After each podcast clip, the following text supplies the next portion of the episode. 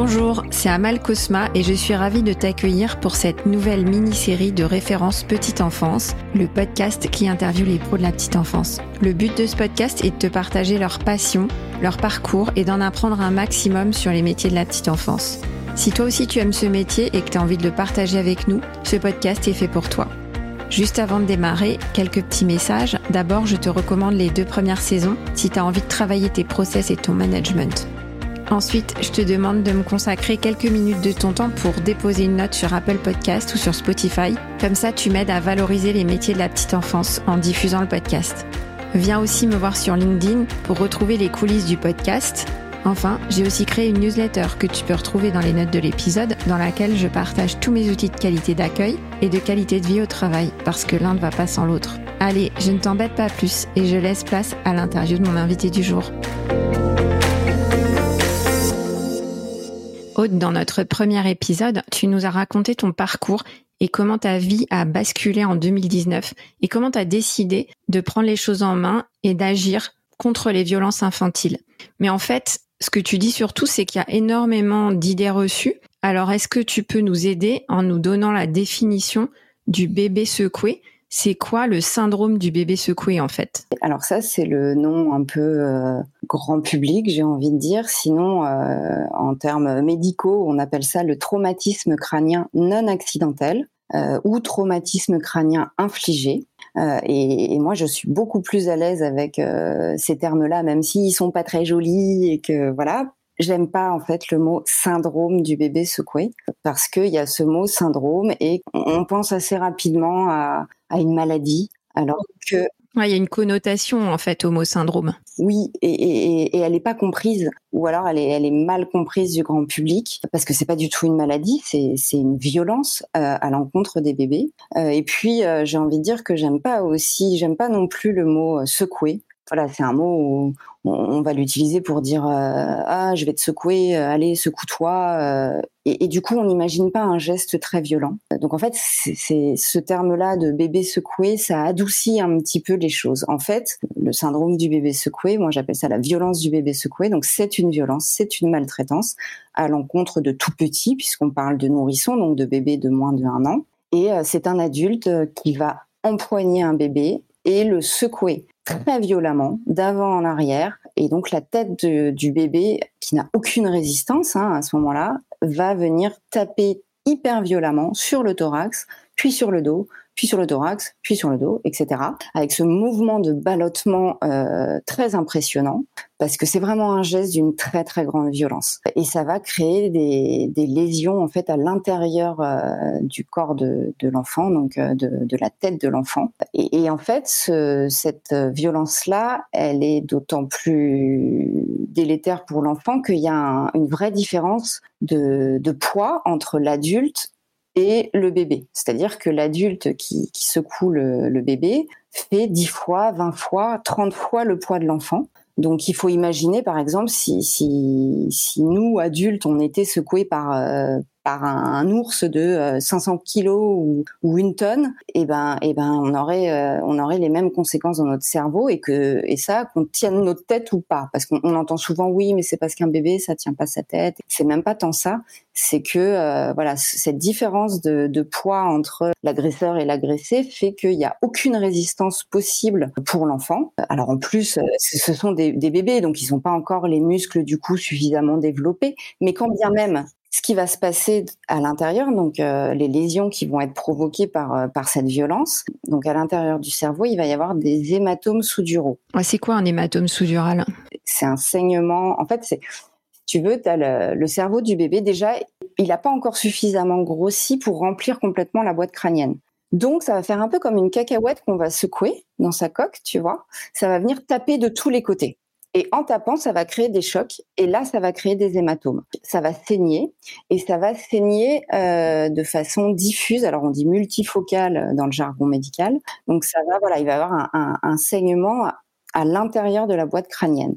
Alors en plus de ça, dans le cerveau, on a euh, ce qu'on appelle des veines ponts. Donc c'est des grosses veines qui euh, qui relient le cerveau à la paroi interne de la boîte crânienne.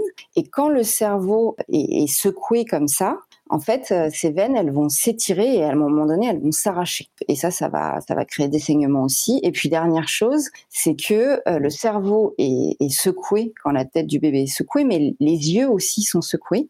Et donc, on va avoir des hémorragies rétiniennes, donc dans les yeux. Donc ça, c'est vraiment les trois grandes euh, lésions qui se passent quand un bébé est, secoué comme ça aussi violemment. Ouais, en fait, as d'abord, tu as parlé du saignement, des saignements multiples sur le cerveau. Ensuite, tu as des veines qui se décrochent et ensuite, tu as les yeux aussi qui sont atteints. Exactement. Ouais, c'est ça les trois. Euh, Exactement. Et ça, ces lésions-là, on les retrouve que dans deux cas dans le cas d'un bébé qui a été violemment secoué ou dans les accidents de la route. En fait, le, la violence du bébé secoué, c'est l'équivalent d'un accident de la route à 100 km/h. Wow. Donc c'est là, là, voilà, c'est. Je trouve qu'avec cette image, on se rend vraiment compte de, de la violence et du geste qu'il faut qu'il faut avoir pour provoquer cette violence-là. On n'est pas dans euh, dans cette idée que parfois certaines personnes de, euh, de bercement un peu vif. Euh, non, non, pas du tout. On n'est pas du tout là-dedans. On est vraiment dans un geste d'une extrême violence. Ok, mais j'avoue que tu m'as ouvert les yeux et que je fais partie de, des gens qui avaient des idées reçues. Je me représentais pas cette violence aussi précisément.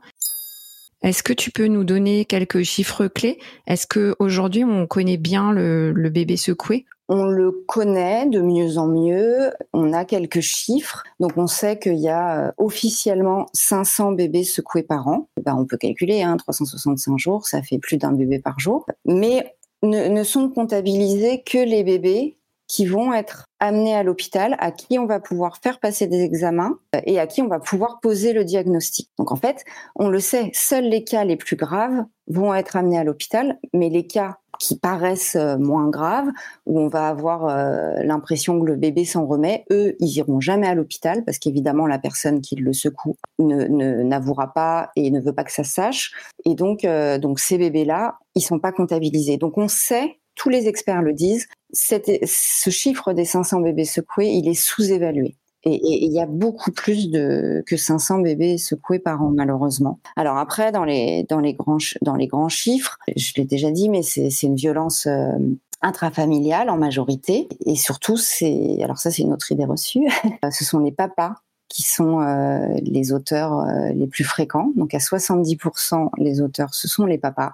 Euh, les mamans ne représentent que, enfin, moins de 10% des auteurs alors que euh, on a dans l'idée que ce sont euh, voilà plutôt c'est la mère qui va secouer son bébé parce qu'elle est à bout, fatiguée, etc. Ben non, c'est pourtant elle qui passe le plus de temps avec l'enfant et pour autant c'est celle qui secoue le moins le bébé. Et dans les auteurs, euh, l'autre auteur c'est les assistantes maternelles donc qu'on estime à hauteur de 20%. Ok, intéressant. Est-ce que tu as d'autres chiffres? Oui, alors c'est une violence euh, qui concerne euh, les tout petits, donc les nourrissons. Quand on dit nourrissons, ça veut dire les, enfants de moins de un an. Et dans, deux tiers des cas, euh, les bébés secoués ont moins de six mois et on observe un pic entre deux et quatre mois. Alors ce pic des deux et quatre mois, il est intéressant dans le sens où voilà on m'a souvent dit bah oui mais ça correspond au pic des pleurs et, et, cette idée que c'est euh, c'est parce que le bébé pleure beaucoup qu'il a qu'il a été secoué presque comme si c'était de sa faute. Non, alors moi je préfère rapprocher ce, ce chiffre de du pic de 2 et 4 mois, enfin le faire correspondre au moment où la maman retourne au travail et donc va confier son enfant à un autre adulte qui va s'en occuper pour la première fois seul, et notamment le papa, parce que le papa, il peut avoir euh, passé trois mois avec euh, la maman et le bébé et s'être occupé du bébé et il l'aura pas secoué. Et puis, au moment où il va se retrouver seul avec l'enfant, là, il va le secouer. Et puis, évidemment, euh, bah, il y a tout un tas d'enfants qui sont aussi confiés à, des assistantes maternelles. Voilà, et c'est là où on a nos, deux auteurs principaux. Un autre, euh, dans les chiffres clés, on a aussi bah, les, les, chiffres de la mortalité et de la morbidité. Donc, le taux de mortalité, il est entre 10 et 20 et 30 donc en moyenne 20 Donc ça veut dire que sur 10 bébés secoués, il y en a deux qui vont mourir. Et pour ceux qui vont survivre, 75% d'entre eux vont développer des, séquelles. C'est une maltraitance qui a des conséquences euh, terribles et pour toute la vie. Avec tout ce que tu nous as dit dans cet épisode, je me rends compte de l'ampleur de ce phénomène. Déjà, il y a le poids des mots que tu as souligné dès le départ parce que c'est vrai que moi j'ai toujours entendu parler du syndrome du bébé secoué mais en fait c'est pas un syndrome en réalité, c'est une violence, une vraie violence à l'enfant, et elle est fréquente et intrafamiliale.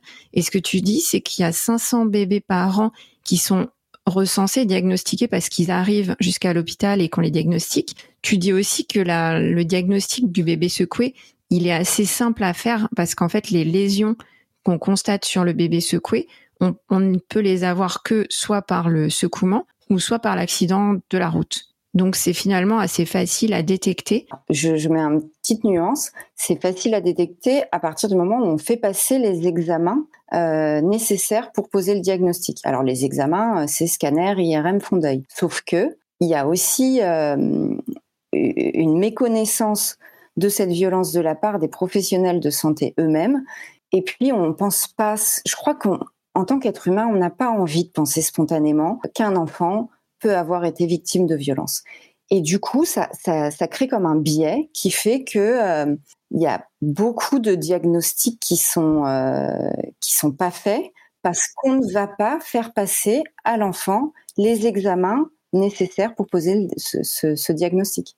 Alors même que, comme tu le disais, effectivement, une fois qu'on fait passer les examens, ces examens-là, donc euh, scanner, IRM, déjà scanner suffirait, parce que le scanner, il permet immédiatement de voir s'il y a du sang dans le cerveau. Et ben là, il y a, y, a, y a plus de doute en fait. Ok, Aude, donc c'est une violence vraiment sous-évaluée. Et à partir d'aujourd'hui, je ne dirai plus jamais que c'est un syndrome du bébé secoué. Je te, je t'invite à nous en dire plus sur ce problème d'idées reçues et de vocabulaire dans notre épisode 3. À tout de suite.